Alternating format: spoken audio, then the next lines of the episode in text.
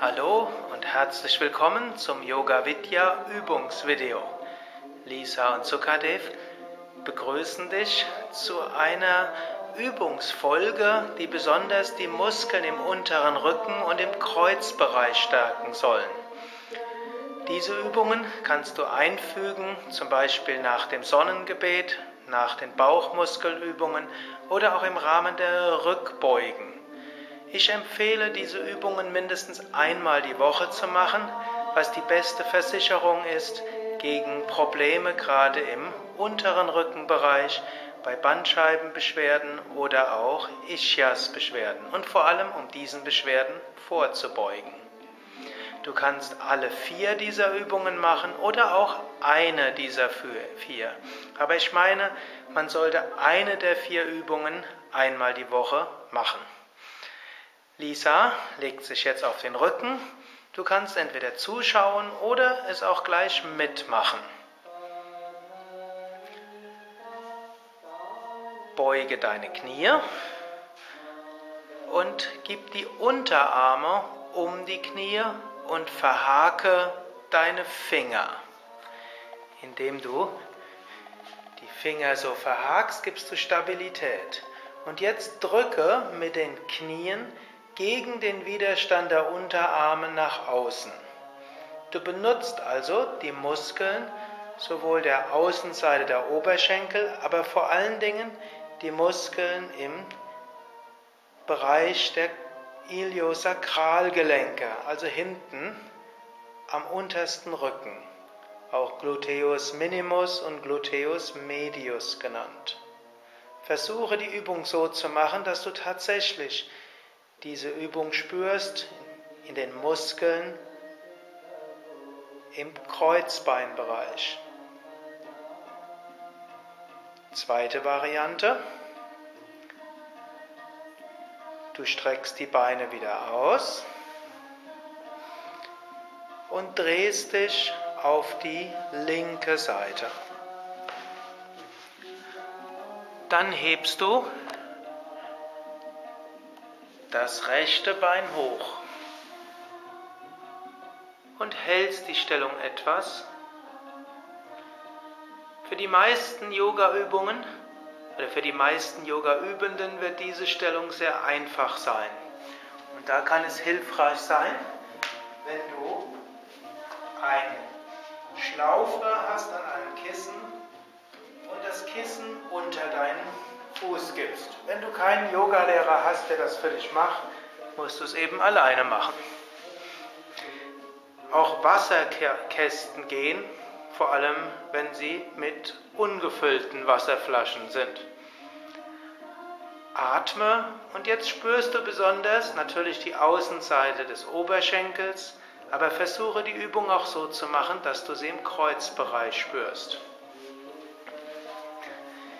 Nächste Variante, du senkst wieder den Fuß und gibst den Ellbogen auf den Boden unterhalb von der Schulter. Dann hebst du das Becken hoch und zwar so, dass der Körper eine gerade Linie bildet. Anschließend kannst du noch den Arm hochheben Und noch fortgeschrittener ist es, wenn du auch das Bein noch hebst. Dabei achte darauf, dass du weder nach vorne noch nach hinten dich schiebst. Die Stellung ist besonders gut, wenn du Muskeln in der Nähe vom Kreuzbein fühlst. Anschließend kannst du erst das Bein senken, dann den Arm und dich auf die andere Seite drehen um die gleichen Übungen auf der anderen Seite zu machen. Zunächst die einfache Variante, wo du nur das Bein hebst. Diese kannst du auch etwas anstrengender machen, indem du einen, ein Kissen dabei hebst. Atme dabei gleichmäßig und fühle die Muskeln gerade im Kreuzbereich, also hier. diese Muskeln gilt es zu stärken. Die nächste Variante. Du senkst, du senkst das Bein, du stützt dich auf einen Ellbogen, du hebst das Becken hoch und hebst den Arm hoch. Es wird noch etwas anstrengender, wenn du auch das Bein hebst. Nur solltest du dabei dich nicht verdrehen. genau.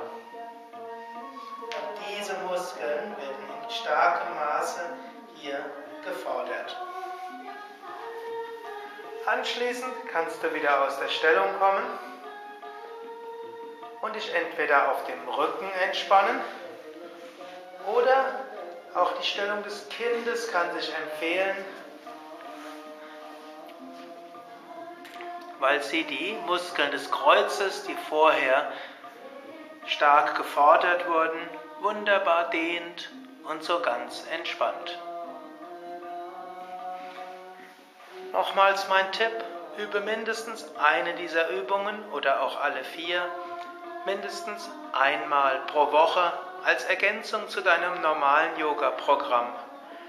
Dein Kreuz wird es dir danken. Vielen Dank fürs Mitmachen, fürs Zuschauen. Lisa und Sukadev wünschen dir weiter viel Freude beim Yoga. Mehr Informationen unter www.yoga-vidya.de Video-DVDs, CDs und auch die Musik von Yogi Hari findest du unter www.yoga-versand.de